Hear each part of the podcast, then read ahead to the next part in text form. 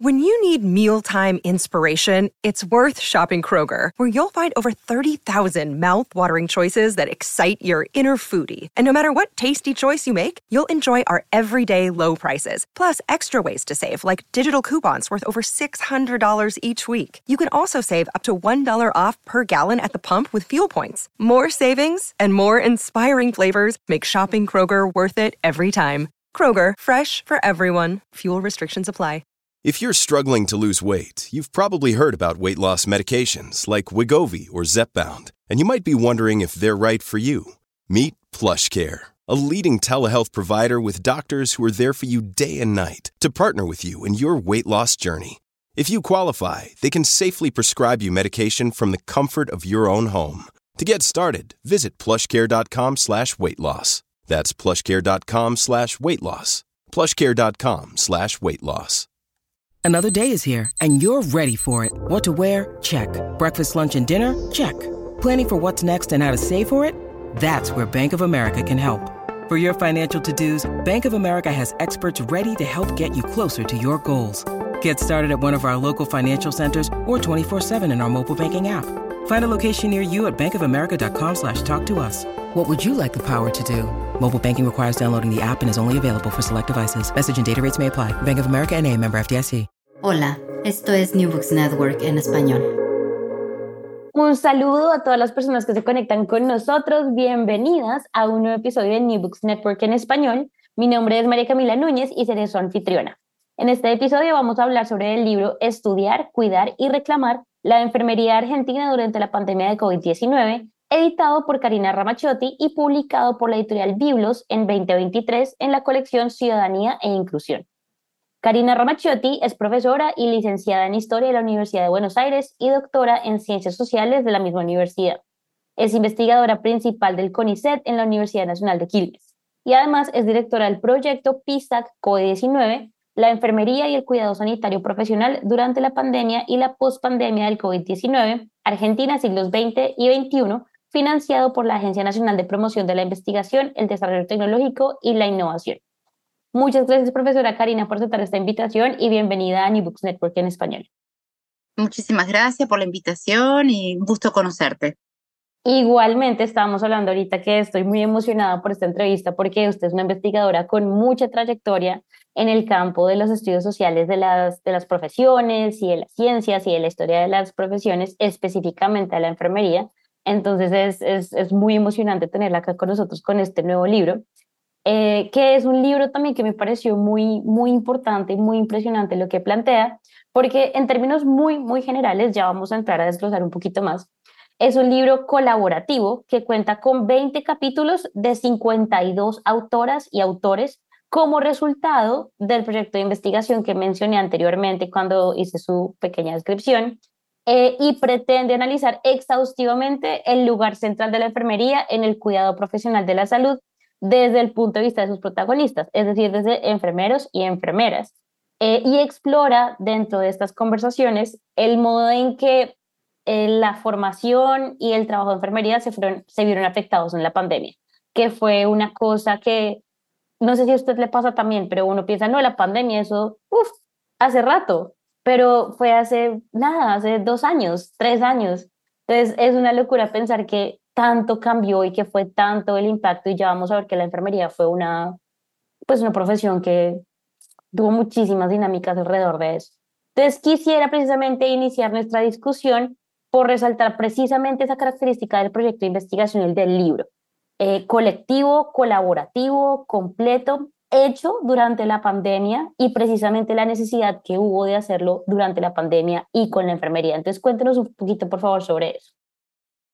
Bueno, eh, así tal cual como vos mencionás, fue un trabajo de una envergadura muy grande y que se inició en julio del 2020 a partir de una convocatoria que hizo el Ministerio de, Ciencia e Investigación de la Argentina, eh, pidiendo por primera vez a las ciencias sociales que eh, brindaran sus herramientas metodológicas para estudiar las consecuencias que iba a traer en la sociedad argentina la pandemia y los procesos de pospandemia. Esta fue una convocatoria única en la región, que convocó a, o sea, se hizo una presentación formal y salimos adjudicados 19 proyectos. Este es uno de otros tantos, eh, de 18 más, ¿no? Sería este y otro más. Que eh, la idea era, tenía un, un, armado bastante complejo en cuanto a conformación de propuesta de investigación, porque era interdisciplinaria, era federal, tenía que ser federal, y los investigadoras e investigadoras del colectivo tenían que ser hasta un porcentaje hasta 40 años y predominantemente mujeres. O sea, había como diferentes cortes que, bueno, hacían la propuesta mucho más interesante como propuesta metodológica, como propuesta de investigación. Para nosotros y nuestro equipo fue como un aliciente muy grande porque nosotros ya veníamos trabajando de esa forma. Yo venía trabajando con otros trabajos, con un, marcado equipo con características federales, con diferentes provincias argentinas y con gente joven, con gente de, ¿no? Que recién empezaba ¿no? con una carrera de investigación. Entonces, el armado del equipo no fue eh, por la propuesta, era como que al revés, la propuesta era medida a nuestro equipo. Y veníamos trabajando con la historia de la enfermería, con las condiciones de trabajo del sector de enfermería, con las profesiones feminizadas, o sea, em, ya teníamos trabajos previos desde el 2015 en adelante. Entonces fue como lo que llamamos nosotros una propuesta como anillo al dedo. ¿eh? Es como que todo indicaba que nos teníamos que presentar. Reitero, julio del 2020, ¿sí? O sea, un momento en donde todos estábamos pasando por la pandemia, familiares con, con contagios, con las restricciones de, del, COVID y la, enfermedad, la, incertidumbre, todo al mismo tiempo. Exactamente. Eh, entonces, frente a esa situación, eh, bueno, nos, nos, em, eh, em, nos convocamos, empezamos a tener reuniones por Zoom, eh, y hicimos la propuesta. Una propuesta que salió adjudicada eh, y, la hicimos en pandemia, ¿sí? O sea, eh, y, estaba basada como en tres grandes pilares. Un pilar era la realización de entrevistas, entrevistas en tiempo real, ¿sí? Nosotros hicimos las 274 entrevistas a personal sanitario durante el 2021, ¿sí? En lo que llamamos la segunda ola de la pandemia, en el momento que estaban transitando situaciones de enorme dramatismo el personal de salud. Tuvimos que hacer las entrevistas por Zoom, porque, eh, bueno, obviamente por las restricciones sanitarias que continuaban todavía. Eso por un lado, 274 entrevistas en tres meses. Por otro lado, hicimos una recopilación de diarios nacionales, provinciales y municipales de un año, de marzo 2020 a julio 2021. Esto, bueno, fue una cuestión también sumamente interesante desde lo metodológico, em, relevar en formato con soporte digital por medio de un científico de datos, que para quienes venimos de historia era algo totalmente diferente, porque solemos ir a los archivos, sacar fotos, ¿no? hacer nuestras propias carpetas, no, esto fue delegado a un científico de datos que nos eh, escrapió así se llama en términos eh, eh, de jerga del, tema, nos, eh, nos buscó, nos escrapió por los conceptos que nosotros le dábamos, las notas. Y recopilamos 1.400 y tantos de notas que tenían como protagonista el sector de enfermería. Yo estoy segura que si hacemos esa misma búsqueda durante este último, último año, si sacamos 10 notas, es mucho. Por esto que vos dijiste, ¿sí? Porque has, ha quedado un sector totalmente invisibilizado, oculto. Entonces, en un año sacamos cerca de 1.470 monedas de notas periodísticas que tenían como tema al sector de enfermería. Y por el otro lado, hicimos una encuesta por medio de también eh, digital eh, a 1.474 eh, enfermeras y enfermeros de toda la Argentina. Sí, ahí hicimos un armado nacional. Con esta enorme cantidad de datos, eh, ¿no? Bueno, eh, y, los marcos teóricos que cada uno de los integrantes, el equipo está formado por más de 130 investigadoras e investigadores de diferentes partes del país. Eh, Argentina, bueno, como ustedes saben, es un país extenso, muy variado, con una enorme heterogeneidad en cuanto al sistema sanitario. y bueno, en función de esas particularidades locales, las tuvimos en cuenta a la hora de armar esta propuesta metodológica. Entonces, con este trípode, ¿sí? con estas tres patas de datos, eh, empezamos a analizarlo, porque otra característica que tenía esta convocatoria, muy diferente a otras, es que la duración era de un año. O sea, en ciencias sociales, ¿no? y vos me sabrás entender, generalmente los plazos son cuatro años, cinco años. Esto era, nosotros teníamos que dar resultados en un año. Bueno, nada, ¿no? Era carrera contra el tiempo.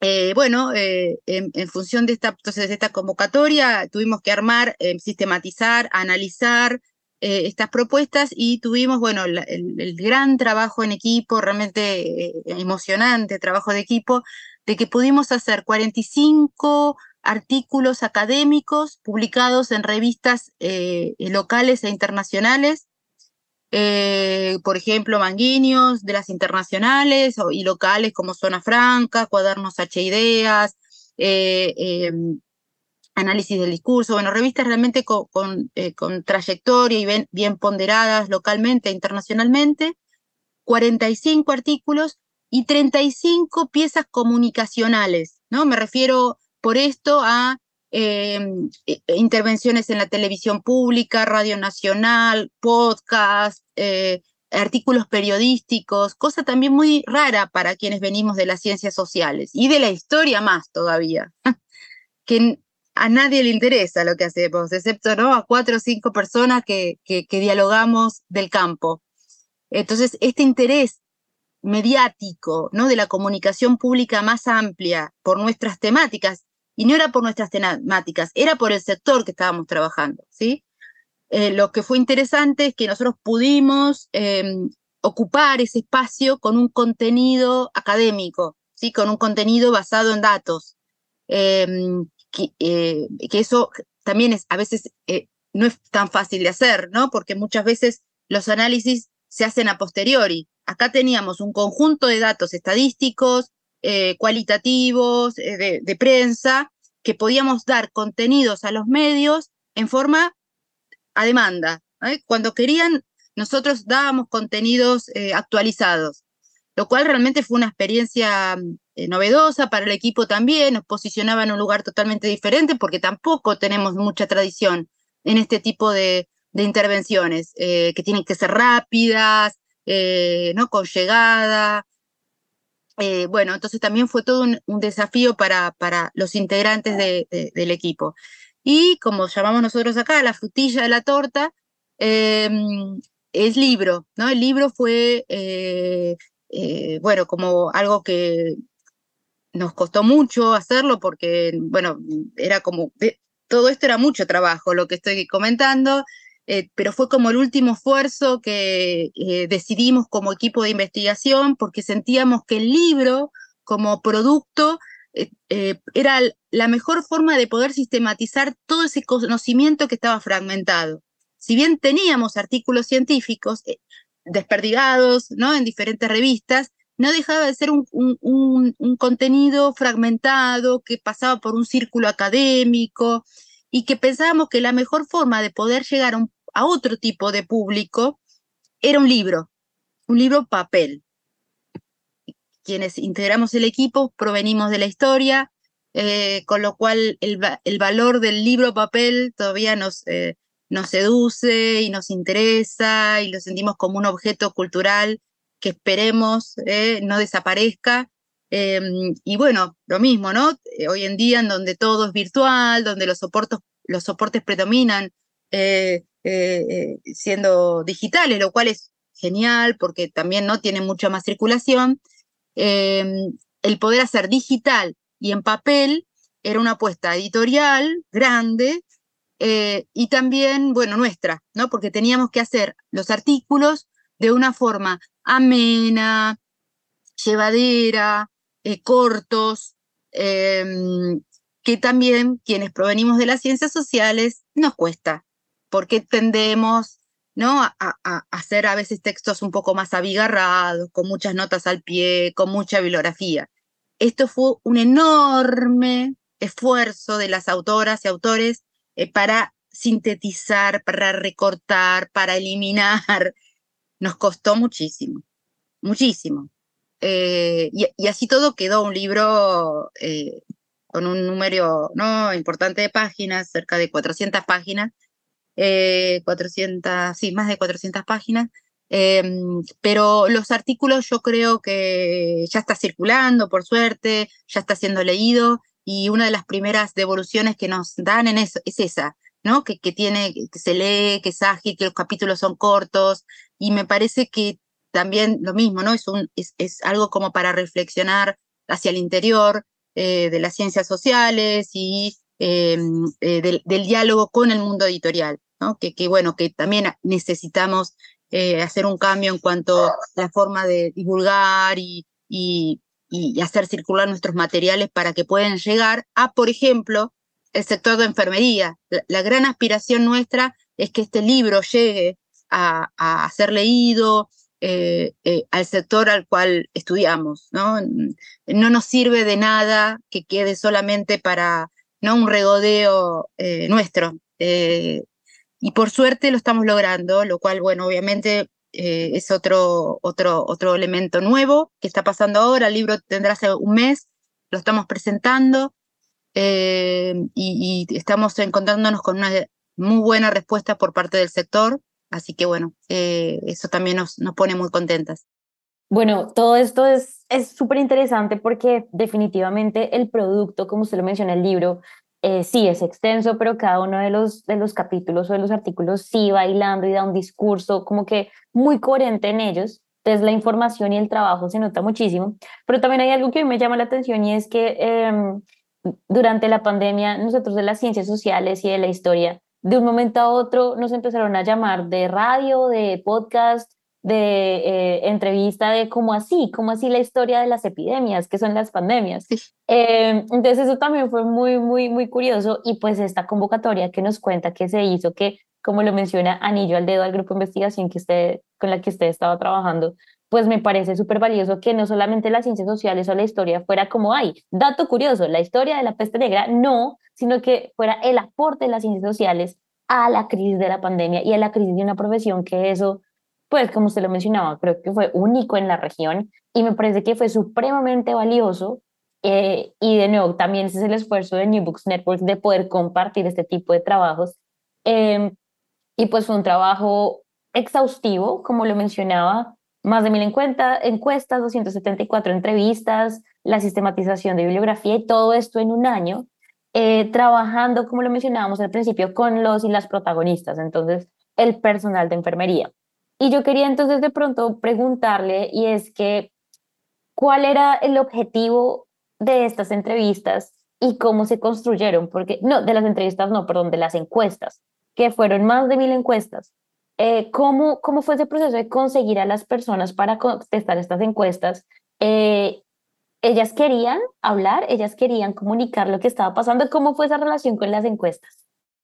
Mira, muy, muy interesante tu pregunta. Eh, mira, nuestro prejuicio como equipo, cuando empezamos a hacer el guion, el guion de entrevistas y el guion de encuestas, que fue toda una etapa ¿no? interna, de, elaboración de preguntas, de puesta a prueba del guion. El guion de, las eh, encuestas tenían 103, es decir, la encuesta tenía 103 preguntas eh, de autocompletado, con opciones. La entrevista era también extensa, pero era más abierta, ¿eh? ¿no? que invitaba más al diálogo. Nuestro primer prejuicio era, estas personas están detonadas, ¿sí? No nos van a dar bolilla. Entonces, es cómo vamos a hacer para completar la muestra. Nosotros teníamos una muestra por región. Bueno, entonces empezamos ahí, ¿no? A eh, redes sociales, WhatsApp, conocidos de conocidos. Y la respuesta fue inmediata, lo cual también fue muy eh, conmovedor y, muy llamativo. Es más, muchas veces decíamos, nos conectábamos con una enfermera ¿no? Estábamos en un proyecto, bla, bla, bla, ¿podemos hacerte una entrevista? Bueno, sí, yo a las tres puedo. No, no, bueno, esperá, ¿no? Lo vemos, lo planificamos, porque bueno, nosotros lo hacíamos en duplas de investigación, que también fue muy interesante eso, éramos dos. Por cada entrevista éramos dos que, que que hacíamos la entrevista, dos del equipo. una para tomar nota, por si el Zoom no queda grabado, y otra, bueno, preguntaba. y bueno, entonces, no, no, bueno, espera, espera que vemos si podemos, bueno. Era una avidez por hablar, enorme. Y los Zooms, las grabaciones, eran telenovelas en cuanto al dramatismo, ¿no? Eh, y, la congoja que tenían esas personas porque estaban transitando una situación dramática, quizás a la mañana y nosotros la estábamos entrevistando a la tarde. O muchas lo hacían en el propio hospital, las entrevistas. Y nos contaban que hacía una hora habían pasado por una situación crítica.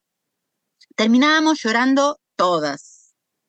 Em, lo cual, bueno, también metodológicamente ¿no? nos implicaba hacer mucho trabajo de equipo, de, cómo trabajar ese distanciamiento y cómo también contener a esas personas, porque la idea no era aumentarles el, la congoja ni el dolor, sino poder acompañarlas.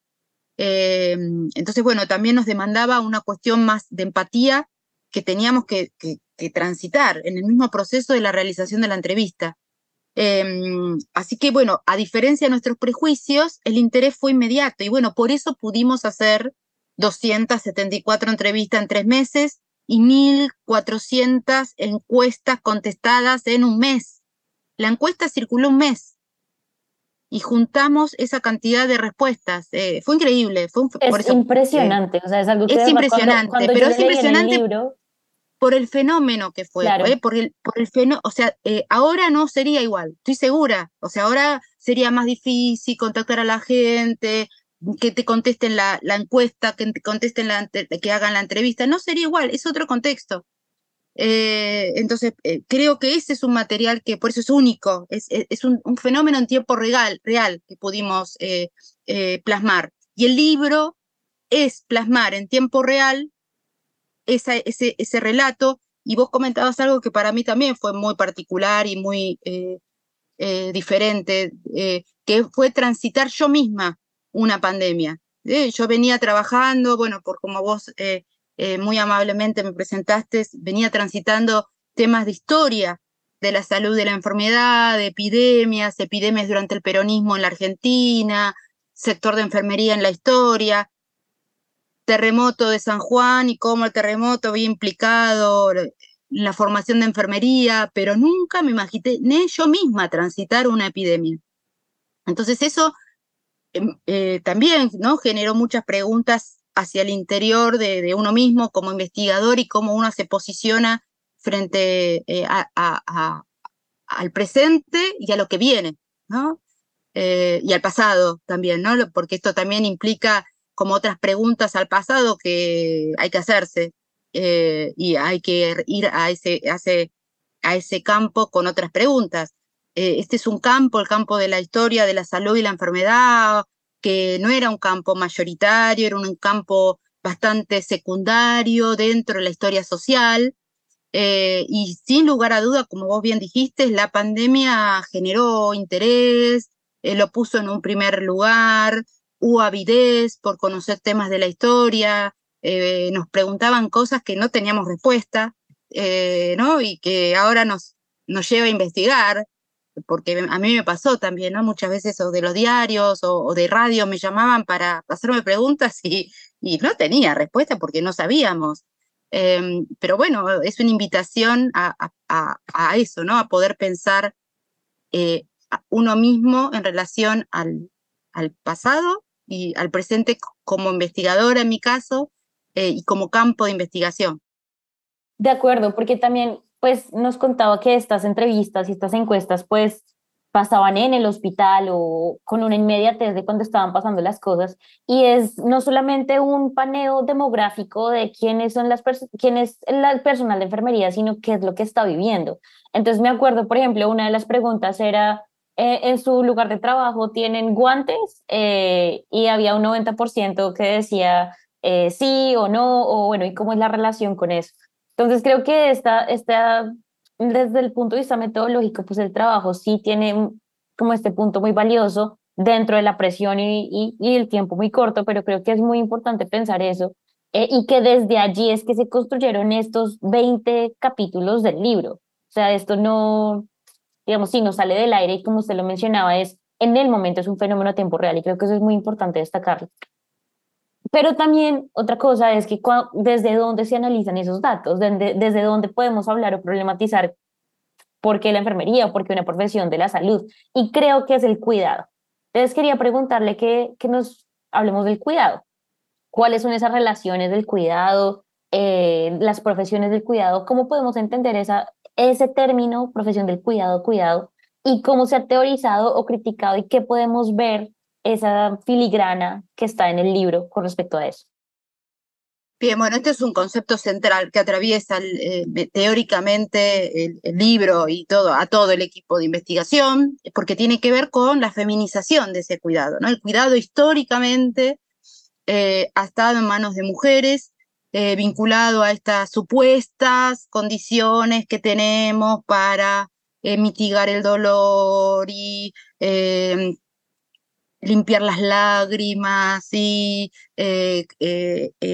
dar medicación y eh, eh, allanar el camino al dolor. ¿no? Esto es una construcción histórica, no es nueva, y que tiene que ver con una cuestión de género, en donde se supone que las mujeres por tener útero, ¿sí? cuidamos mejor que eh, los varones, y eso hace que al mismo tiempo, si bien nos liga y nos vincula a determinadas tareas del cuidado, nos segrega de otras tareas, ¿no? Más vinculadas al espacio público, a la cuestión de ascensos en los lugares eh, de poder. Entonces, en esta contradicción y la feminización del cuidado se lleva a una desvalorización del cuidado, ¿no? Porque entonces, como eh, es, es algo natural, ¿sí? Que sale por la esencia biológica de las mujeres, no se paga. ¿Por qué te voy a pagar a vos si es tu condición natural? ¿Sí? Entonces eso lleva a una desvalorización, un menosprecio y una dejerarquización salarial. Se paga menos a las mujeres que cuidan que eh, a los varones en otras tareas.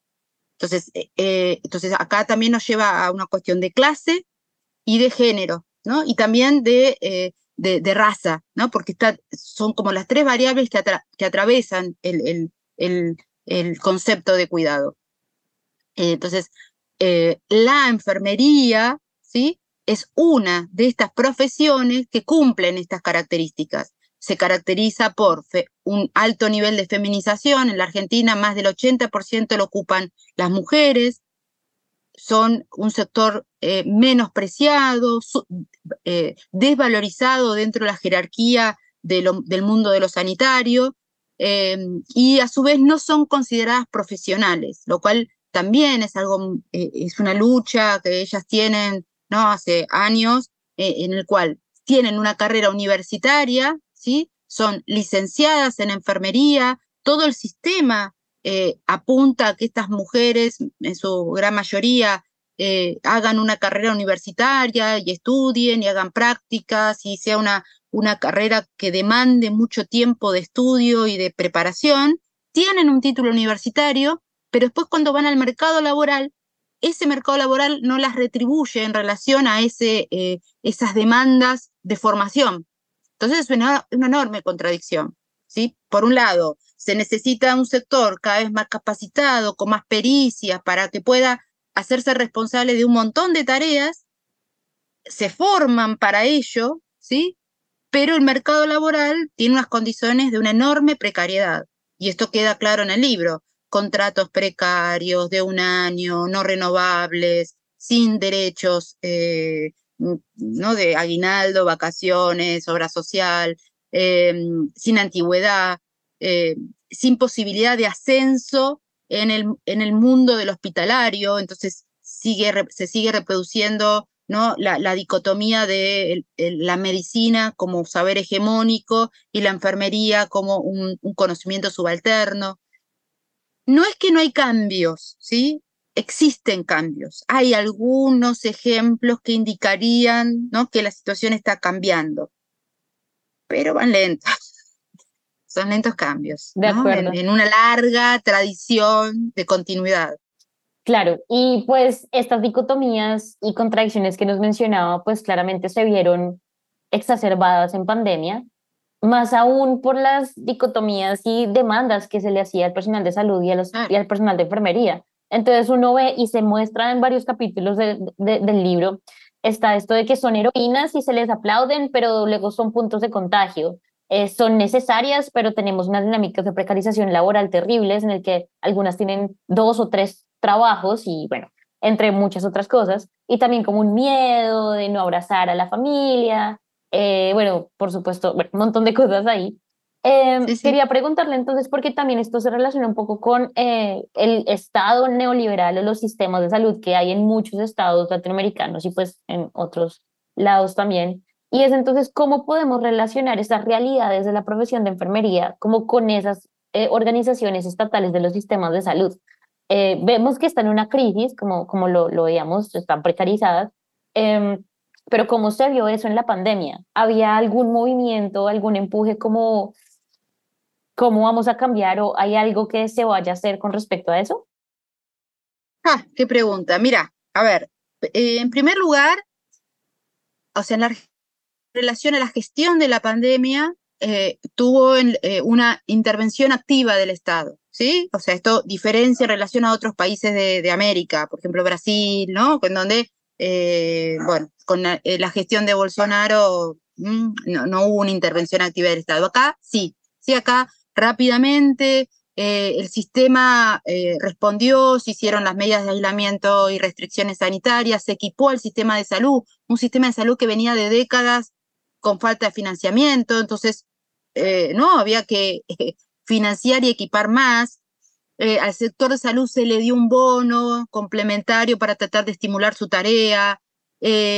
Hubo un intento de abrir más centros de salud, lugares de vacunación específicos, lugares de aislamiento. O sea, hubo una activa gestión del Estado para tratar de mitigar los efectos. Yo creo que eh, a ver, fue efectiva en cuanto que podría haber sido mucho peor si no hubiera estado esa intervención del Estado, ¿sí? Lo cual también tiene que ver con una tradición argentina muy fuerte de lo que es los sistemas de salud pública en la Argentina. La Argentina tiene una tradición muy larga y muy fuerte en cuanto a la atención pública y gratuita de salud, a diferencia de otros países de América, ¿sí? Entonces esto eh, se trató de defender, sí, se trató de mantener. Em, en la crisis de salud, el sistema público respondió mejor y más eficientemente que el sistema privado, eh, y lo cual, bueno, fue una muy buena señal. Entonces, a pesar de eso, ¿sí? Eh, la campaña de vacunación fue también relativamente exitosa, se pudieron, en, el mes de diciembre del 2020 se hizo convenio con la Federación Rusa y se trajeron las primeras vacunas que fueron efectivas, después se firmó convenios con todos los países para traer ¿no? Todas las vacunas que estaban eh, a disposición y rápidamente se empezó a vacunar, lo cual esto fue una sensación de alivio para el sector muy grande, esto sale clarísimo en las entrevistas, eh, la sensación de que la vacuna fue un antes y un después en, la sensación de no que no se enfermaban, pero que había menos posibilidad de morirse. Y esto queda muy claro en, la, en, la, en, las entrevistas. Estamos en un momento en donde, bueno, eh, vos sabrás que estamos en un debate presidencial muy activo, con un, eh, ¿no? un momento transicional muy grande, eh, en donde eh, hay uno de los candidatos representa la extrema derecha eh, de la Argentina, vinculado a, similares a otros liderazgos de la región. Y sin lugar a dudas lo que se pone en juego es eh, esto que estamos diciendo, ¿no? El sistema público, la investigación, la educación pública, tradiciones muy fuertes en la Argentina que con muchos defectos y con muchas cosas para seguir trabajando a futuro, pero que han dado respuesta y dan respuestas. Dan respuestas, ¿sí? Entonces, eh, bueno, eh, algo que a mí me llama mucho la atención de este mismo debate presidencial que se están dando en, estas, en estos meses en la Argentina es que salimos de una pandemia y ninguno de los candidatos pone sobre el tapete el tema de salud. ¿sí? Y como vos bien dijiste, parece que fue hace 100 años y hace tres años que estábamos transitando en este preciso momento la pandemia, lo que en algunos lugares, depende del lugar, era la primera o la segunda ola. Eh, entonces, es como tierra arrasada y ninguno de los candidatos tienen como eje qué van a hacer en términos de eh, salud, sector de enfermería, políticas sanitarias, lo cual yo eso sí lo veo como algo, ¿no? Como un problema. Eh, sí, de acuerdo. Porque, bueno, hago esta pregunta porque, pues, una de las partes del título es estudiar, cuidar y reclamar. Eh, y creo que eso es muy claro y muy importante destacar también lo que hace el trabajo, no solamente el proyecto de investigación, el equipo, sino también el libro y sus publicaciones. Y es un reclamo desde la academia desde las ciencias sociales, pero también desde las voces del personal de enfermería. No solamente de lo que pasó en pandemia, que como no lo decía usted, pues igual se hicieron cosas, que es muy importante destacarlo, pero entonces también estos discursos eh, de, reclamo, de, de sí, de, que sigue entonces. Quería preguntarle un poco cómo vio, cómo vio el equipo y cómo se ve en el libro estas dinámicas del reclamo de los profesionales de enfermería. Mira, acá hay, como dos momentos. En el momento de la pandemia, lo que se va a dar es, que esto está muy reflejado en el libro, movimientos de autoconvocados. ¿Qué eran los autoconvocados? Eran enfermeros y enfermeras que se, se separaban de los mecanismos tradicionales sindicales ¿sí? o gremiales que aglutinaban al personal de salud en su colectivo. Entonces, se generaron movimientos de autoconvocados, o sea, que ellos mismos ¿no? se convocaban para reclamar cuestiones puntuales de su sector. Y fue muy activo esos movimientos, ¿sí? Eh, eh, hacían abrazos simbólicos en los hospitales, era muy activo en redes, em, en las pocas manifestaciones que estaban permitidas, porque recordemos que no había, no se podían hacer eh, manifestaciones públicas, pero los pocos momentos que se pudieron hacer algún tipo de manifestación salían estos grupos de autoconvocados a reclamar. Este, este, movimiento interesante se fue diluyendo, ¿sí? se fue diluyendo con, con el paso de, estos tres años. Una hipótesis, pero en, terreno de la hipótesis, es que por lo general es un, es un sector, el sector de enfermería, bueno, que está con muchas demandas laborales, ¿sí? Muchas mujeres que también a su vez tienen doble o triple jornada laboral, eh, ya sean trabajos formales como también en sus propias en sus propios domicilios porque son jefas de hogar.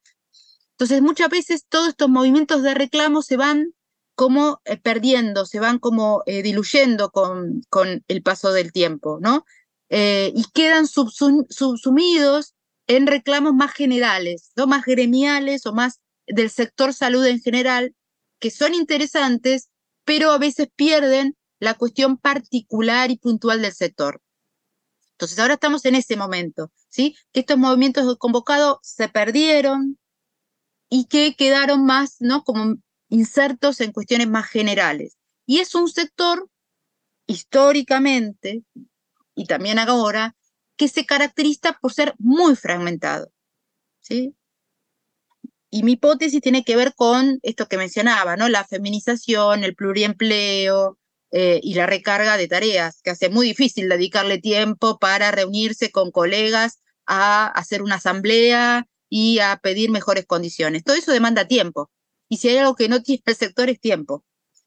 Eh, entonces eso obtura la lucha y obtura el reclamo. De acuerdo, porque también me acuerdo en ver en algunas secciones del libro que de pronto también había un poco de, pues entre comillas, miedo, si lo podemos llamar miedo, de lo que se estaba diciendo en las encuestas o en las entrevistas y es me voy a quedar sin trabajo, me van a descontinuar de pronto el bono que me están dando. Entonces creo que eso también pues está ahí de nuevo en estos, hay muchas partes del libro que pues hay que leer para poder conseguir todas estas eh, brochazos del totalmente. El miedo a perder el trabajo, el tema de que sean todos contratos, ¿sí? Entonces el contrato es una forma de licuar el conflicto y la protesta, porque entonces si yo reclamo no me van a renovar el contrato, ¿no? Entonces es un, es un mecanismo de también de eh, de darle docilidad a, los reclamos. Eh, entonces, no, mejor me callo porque el mes que viene se me renueva el contrato y si protesto, ¿no? Eh, Sí. Es, tan, tan, historia, tan antiguo como la historia. De acuerdo. bueno, ya con esto podemos de pronto entrar un poquito a hablar de los capítulos. Y hay el libro tres grandes secciones en el que hay varios capítulos en cada una. La primera es que son las consecuencias de las medidas de restricciones sanitarias. La segunda, las consecuencias para la enfermería de trabajar en un contexto excepcional. Y eh, el tercero, un poco ya sobre los conflictos laborales en este escenario, como eh, de los contratos, de la economía y el Estado. Hablemos un poco entonces de estas tres secciones en términos generales, qué es lo que se quiere mostrar en cada una. Eh, bien, eh, a ver, recordame, porque eh, tu lectura quizás tiene otra, otra característica, pero... Entonces, hay la una, primera la primera son las consecuencias de las medidas de restricciones sanitarias. Y la segunda... pues, sí, ok, dale, dale. Dale, ahí así nos ordenamos en, Bueno, ahí lo que, lo que primero aparece es el tema del, a partir de, la pandemia y las medidas de restricción, la cuestión del miedo, ¿sí? el miedo al contagio del personal de salud, eh, eh, mucho personal que se tuvo que retirar por enfermedades preexistentes, lo cual aumentaba la carga laboral de los que seguían estando, y el incremento frente a una demanda de personal de salud. Hay toda una cuestión que fue resuelta de diferente forma, depende del país, la región, ¿sí? la provincia, eh, vinculado a que hay una demanda laboral, se necesitaba personal de salud, pero los recién recibidos no tenían la matrícula, ¿sí? Los que salían. Que habían terminado de cursar en el 2019 y que estaban listos para eh, ir a la primera línea de batalla, como se llama en la jerga, eh, no tenían la habilitación, no tenían la matrícula. Entonces ahí se, es muy interesante cómo cada provincia resuelve ese tema de forma diferente, porque es un país federal. Entonces ahí las provincias tienen autonomía. Entonces, la provincia de Buenos Aires eh, tiene una respuesta muy rápida de hacer un QR eh, y darles rápidamente la matrícula a los, a los estudiantes recién recibidos para que pudieran entrar al mercado laboral. Y otras provincias, bueno, se demoran, no hacen las habilitaciones correspondientes, lo cual generaba un retraso para eh, las demandas del sistema. ¿sí? Y, ahí, por ejemplo, recuerdo el caso de Tucumán como provincia del noroeste argentino, que entonces eh, las estudiantes tuvieron que ir a, reclamar ¿no? a, las, a las sedes del Poder Ejecutivo para que aceleren las tramitaciones para tener esas matrículas, porque el mercado las estaba llamando y no tenían cómo, eh, cómo ingresar. También ahí es muy interesante ver el tema de los espacios de formación, ¿sí? Las, los institutos terciarios y las universidades que suspendieron las clases presenciales, empezaron las clases virtuales, em, eh, eh, y ahí lo que eh, está muy en tensión son las prácticas preprofesionales. El sector de salud, en general, las prácticas es un espacio fundamental de su formación. Bueno, estuvieron con restricciones hasta octubre del 2020. Lo, que, lo cual también eso generó protestas, demoras eh, y luego habilitaciones muy lentas y muy eh, eh, homeopáticamente, ¿no? Muy, muy, muy de qué se, de en qué podían practicar porque no podían entrar a, los, a, las salas, a las salas hospitalarias, porque estaba en, pleno ciclo de contagio de pandemia. Entonces, eso es eh, como la primera etapa vinculada a las, consecuencias de las restricciones del aislamiento sanitario, ¿no? Otra cuestión que, bueno, es emergente de las entrevistas y las encuestas es la falta, que vos lo mencionaste recién, la falta de eh, los equipamientos de protección personal y las diferentes formas de resolverlo. ¿no? En, eh, en, muchos lugares se hizo tipo cooperativas barriales en donde los sectores vinculados al ámbito de, la, costureras o, los comedores eh, barriales eh, tratan de suplir la falta de, mascarillas, eh, cosiendo mascarillas para proveer a los hospitales, ¿no? En un momento en donde había carencia mundial, no solamente en la Argentina, ¿no? Había una, una especulación eh, tremenda y había falta internacional de equipo, equipamiento de protección. Entonces se generan, que eso es muy interesante, en forma solidaria eh, ¿no? y de mecanismos de autoayuda municipal, barrial, eh, formas de tratar de resolver esas demandas con ayuda mm, por lugar de trabajo. Y eso es sumamente interesante, ¿no? Y, entonces las enfermeras, muchas nos decían que eran mejor de calidad los, los camisolines hechos por el barrio que los que después empezaron a entrar eh, por, el, por el mercado, ¿no? Bueno, el segundo aspecto que me mencionaste. Bueno, ese, ya se relaciona un poco con lo que mencionaba, era eh, las consecuencias de trabajar en un contexto excepcional, que pues se relaciona en que pandemia se acabaron las mascarillas, se acabaron los guantes, eh, pero también hay una parte muy interesante sobre los transportes o como el salir, entrar, eso también me pareció muy interesante. Y el último aspecto que, como en el orden que usted lo prefiera, los conflictos laborales, ya digamos con los hospitales o los lugares de, salud? Bueno, la movilidad. La movilidad es, es el tema. Yo creo que ahí hay un capítulo, pero está en otros capítulos. O sea, un, capítulo tiene como tema de artículo, pero hay, en los otros capítulos está atravesado porque es otro emergente, ¿no? Lo que hace la pandemia es la restricción de eh, circulación. Eh, eh, enfermería era un sector esencial, entonces tenían permiso para circular. Pero, ¿qué pasaba? Ahí otra vez las contradicciones. Era un personal esencial, ¿sí? Fundamental para el funcionamiento del sistema y más en pandemia, pero empiezan las cuestiones de discriminación, ¿sí? Porque para movilizarse en transportes públicos, a muchas no relataban que no les paraban los colectivos porque se daban cuenta que era personal de salud. Entonces, subirlas a los medios de transporte era eh, como un sinónimo de eh, eh, el contagio, de que ellas iban a trasladar el virus, ¿sí? Entonces les cerraban las puertas, no les hacían subir. Entonces tuvieron que recurrir a motos, que un familiar las lleve, que usar sus propios vehículos para transportarse, bicicletas, entonces nos contaban los trayectos que tenían, ¿no? De un lugar a otro. Hay un caso muy interesante de Chaco, Chaco y Corrientes, son dos provincias fronterizas que están divididas por un puente. Entonces, el primer caso fue en Chaco, el primer caso eh, de contagio. Entonces, eh, se dio como un... Y, a su vez en las provincias había limitación de circulación. No se podía circular entre una provincia a la otra. Entonces, el personal de salud que vivía en Corrientes y tenía que trabajar en Chaco, que es cruzar un puente, eran víctimas también de discriminación al volver a Corrientes, porque para la provincia de Corrientes eh, traían el virus que estaba en Chaco, ¿no? Bueno, estas situaciones fueron muy habituales, eh, discriminaciones también, bueno, en viviendas, ¿no? En, en, poner cartelitos en las viviendas de los familiares, eh, de, de, los edificios o las viviendas colectivas porque se suponía que se sabía que había una persona del sector salud y entonces se iba a trasladar el virus a todo el edificio.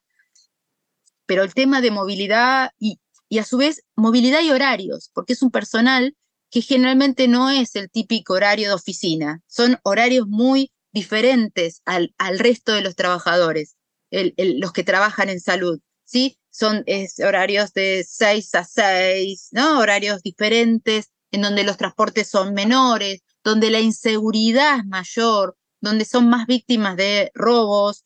Eh, entonces es como una problemática que no está trabajada, que salió como un emergente, claro, eh, y, que, tiene que dar cuenta con, este colectivo laboral que tiene particulares muy disímiles al resto.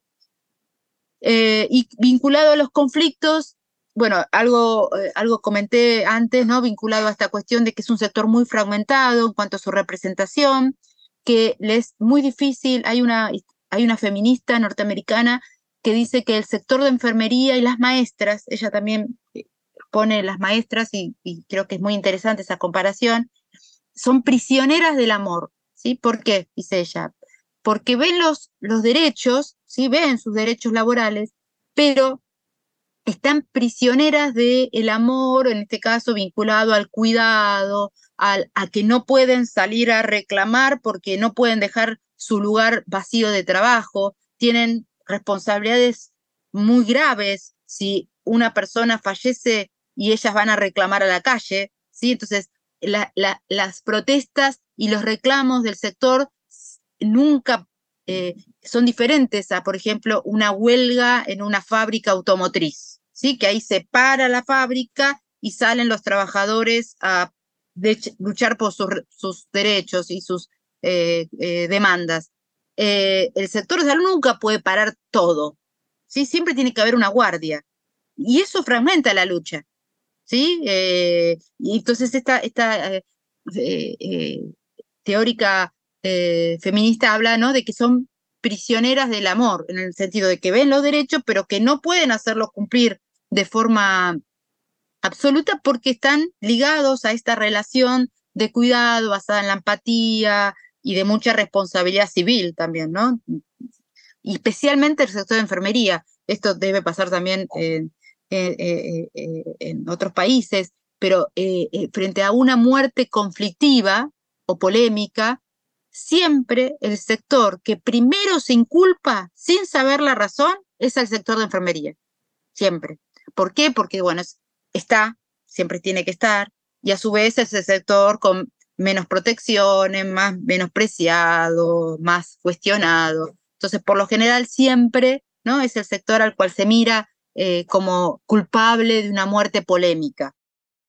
De acuerdo, eso me parece también interesante porque es en la lectura de estos capítulos y en, entrando en estos temas chiquitos, si los puedo llamar así, que uno encuentra en las rutinas de estas personas, que uno encuentra porque lo que usted decía ahorita de que las entrevistas eran como dramas y telenovelas, uno entiende por qué. Porque al entrar en esta lectura y al entender cuál es el conflicto que estas personas están sufriendo, o bueno, sí, están sufriendo por trabajar en salud, por ser enfermería, por ser cuidado en pandemia. Creo que ahí es donde viene a vivir el por qué este, este corpus documental, si lo podemos llamar así, es, es como tan valioso en el desarrollo de estos capítulos y artículos. Pero también a mí me pareció algo muy interesante y es que eh, eso, encontré en varios de los capítulos un sentido comunitario importante, comunitario en tanto de lo que usted mencionaba, el barrio el barrio se cerró, no solamente quédate en casa, sino quédate en el barrio, por ejemplo, o mm, las rutas del carro particular que, bueno, va por casa y casa y lleva y, trae. Entonces creo que eso también me pareció muy interesante y es como este factor comunitario, tal vez no de la profesión de pronto, pero sí del barrio. Y creo que eso me sorprendió un poco al leerlo en el, libro. Eso sí, no, no, no lo esperaba yo creo que hay dos planos, ¿no? Es la, política, las políticas ¿no? de gestión nacional, la, política con mayúscula, por decirlo de alguna forma, em, y después está todas estas redes de solidaridad que se gestaron ¿no? en, esto, en los barrios, en, las lógicas eh, locales, eh, de, o sea, de discriminación, pero también de solidaridad, ¿no? es como que se fueron dando las dos cosas al mismo tiempo. Eh, eh, de ayuda, esta cuestión de esto que comentaba antes, la elaboración de barbijos, de, de, eh, camisolines, y, son los dos planos, ¿no? Es la solidaridad y también la discriminación, que es un poco como suele pasar en, ¿no? en otros fenómenos o hechos sociales, ¿no? Que, que uno puede sacar ahí las dos cuestiones, ¿no? Acá lo que, esto no está trabajado en el libro, pero lo que, un fenómeno que se dio no solamente acá, sino en otras regiones, apenas se dan las restricciones sanitarias, ¿no? Una desesperación por escapar de la ciudad, ¿sí? Entonces había colas en las autopistas para que las personas que tenían recursos poder, poder ir a otros eh, lugares más aislados del virus. Y por otro lado estaban las personas que trataban de cumplir las restricciones sanitarias, de colaborar para evitar el contagio. Y yo creo que esto lo podemos analizar en la historia de las epidemias en la Argentina. ¿eh? Están las respuestas egoístas, ¿no? Y las respuestas eh, eh, o egoístas o hedonistas, y las respuestas solidarias y más empáticas. Y, y, esto lo podemos rastrear desde la peste negra, ¿no? Hasta, bueno, la pandemia de, de COVID-19. De acuerdo. Eh, bueno, sí, todo esto lo encontramos en el libro. También en el libro hay, una, hay unos capítulos que nos hablan sobre, por ejemplo, los efectos psicosociales y los efectos en la psique y la construcción de subjetividades del personal de enfermería, que también me parece muy, muy interesante porque ya hablamos de la formación, de las demandas, del trabajo y la práctica, pero digamos que esta construcción de esa sensación, lo que hablamos ahora, el miedo, la desconfianza, cuál es el efecto que tiene que no te puedas montar a un bus o a un carro o a un tren, a lo que sea, porque, pues, digamos, eso también parece muy interesante destacar que este libro, para las personas que nos están escuchando, tiene un poquito de todo y es un material muy valioso para estudiar estas eh, dinámicas de la profesión de enfermería en la crisis del COVID desde esta perspectiva, de nuevo, colectiva, interdisciplinar y con un gran aporte de las ciencias sociales. Eh, quería preguntarle por una cosa que mencionan en la introducción y que también parece importante mencionarlo y es la imagen de la portada, eh, que es un rostro de una enfermera, creo, asumo. Cuéntenos un poco qué significa esa imagen y de dónde sale. Bien, bueno, como comentaba antes, eh, eh, para nosotros el libro ¿sí? tiene un valor muy especial y tratamos de cuidar todos los aspectos que están en él, desde, los, desde la calidad de los artículos académicos, teóricos, las discusiones, los marcos teóricos que, que tratamos de, de, analizar y también la tapa. ¿sí? La tapa fue parte de una activa discusión dentro del equipo porque teníamos muchas fotos, ¿sí? fotos que hubieran ido muy bien, ¿no? por el dramatismo y por el reflejo de lo que fue la pandemia, porque teníamos también una selección de fotos que hicimos dentro de ese corpus de materiales que te conté. Pero esta foto, este grafite, esta ilustración, ¿sí? Fue eh, muy interesante porque empezó a circular en medio de la pandemia en redes, ¿sí? por una ilustradora urbana, como se llama hoy. ¿sí?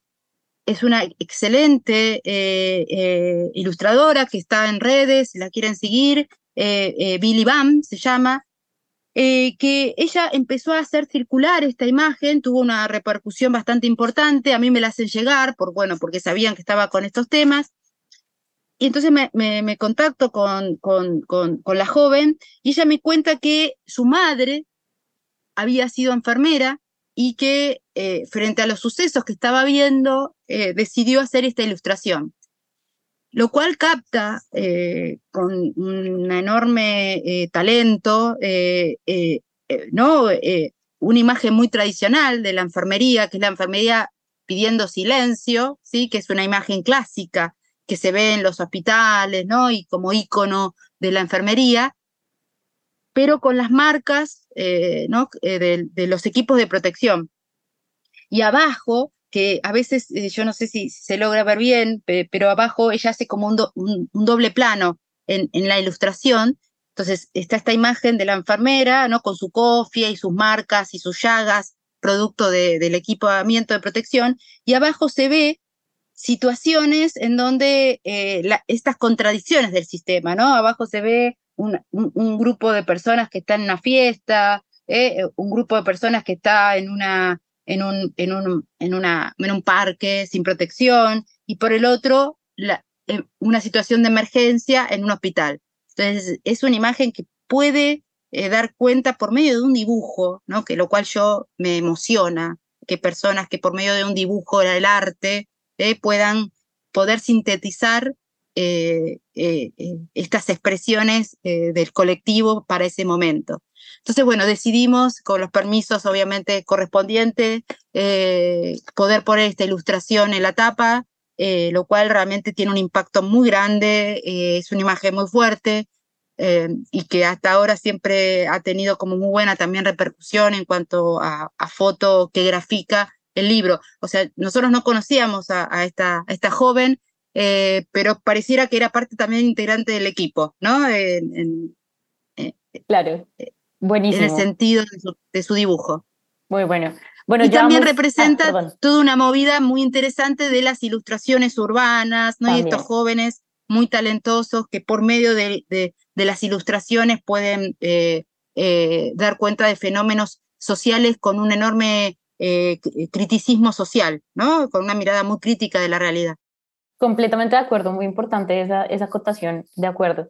Ya vamos llegando al final. Quería cerrar un poco eh, la entrevista con una pregunta tal vez hacia el futuro, pero es un presente futuro y es, ¿en qué momento, cómo está el proyecto y el equipo en este momento? Ya se publicaron los artículos, hicieron las entrevistas, se publicó el libro, este gran logro, que de nuevo felicitaciones y muchos éxitos con, con su circulación y todo. ¿Cómo está? ¿Cuál es el, el, el plan a corto, mediano plazo? Eh, cuéntanos qué podemos esperar. Bueno, bien, buena pregunta. Bueno, el proyecto, como vos decís, terminó. Y este es, ¿no? Como decía antes, la frutilla de la torta de todo el enorme trabajo que hicimos. Pero se lanzó otra convocatoria, ¿sí? Por medio de este mismo organismo financiador, agencia, que eh, eh, vinculado a los análisis del mundo de la pospandemia, de la sociedad de la pospandemia, hicimos una nueva, una nueva propuesta que fue adjudicada para estudiar los aspectos de la formación de enfermería en la pandemia y la pospandemia. O sea, que centrarnos específicamente en el ámbito educativo, ¿sí? En cuáles son los desafíos de este sector, tanto en la formación, o sea, qué cambia en la formación con la pandemia. ¿Cambia algo? Bueno, por ahora no sabemos. Vamos a verlo en breve. Eh, y a su vez, cuáles son los eh, problemas que tiene esta, este, eh, estos recién recibidos que estudiaron en la pandemia cuando entran al mercado laboral. Y acá ya estamos observando algo que es que un prejuicio. ¿sí? acá aparece lo que eh, un mote, que es bastante feo, por cierto, que en los sistemas de salud aparece que son corte COVID. Entonces, este mote es un elemento que ah, eh, eh, ellos lo sufren como un elemento de discriminación hacia su formación, porque como son estudiantes que cursaron en pandemia y que no hicieron un programa excepcional, diferente, al salir al mercado laboral tienen el mote de haber sido generación COVID. Entonces ahí hay también otros problemas que ya están pasando, ya se están vivenciando. Entonces, e, esto es el objeto de, investigación nuevo, ¿sí? que estamos, bueno, eh, a partir de octubre de este año empezamos con, con, con las investigaciones y lo que también eh, tiene parte este, este, como objetivo esta nueva investigación, producto de lo que hicimos, es que se generaron muchas investigaciones de jóvenes que están transitando como tema de investigación el estudio de la enfermería, estudio de ah, las condiciones de trabajo, la formación. Entonces, eh, eh, bueno, también esto es muy interesante como campo de investigación, o sea, se generó un campo de investigación que genera que jóvenes eh, estén trabajando sobre estas temáticas con otro tipo de materiales de investigación. Y otra línea dentro de este proyecto es hacer algo comparado eh, con diferentes países de la región. ¿sí? Entonces vamos a, sacar un, libro para el año próximo, que ya está en proceso, eh, comparando los casos de Argentina, Chile, Brasil, Colombia, México y España. como casos nacionales eh, eh, de la enfermería ante la pandemia. Esas serían un poco las líneas de trabajo que están en curso. Perfecto, excelente. Abre bocas. Estaremos pendientes en eBooks Network para poder conversar sobre estos productos y los nuevos libros que salgan. Pues, profesora Karina, de nuevo, muchísimas gracias por aceptar esta invitación y esta conversación sobre el libro Estudiar, Cuidar y Reclamar la enfermería argentina durante la pandemia de COVID-19. De nuevo, muchos éxitos pues con esta publicación y con las investigaciones que vengan y el trabajo que están haciendo desde las ciencias sociales, desde la interdisciplinaridad y por supuesto desde América Latina, que es muy importante también. Bueno, muchísimas gracias Camila y bueno, saludos a, a todos los, los escuchas. Gracias. Muchas gracias a las personas efectivamente que nos escucharon. Mi nombre es María Camila Núñez Gómez y nos escucharemos luego por New Books Network en español con más libros nuevos y conversaciones con autores.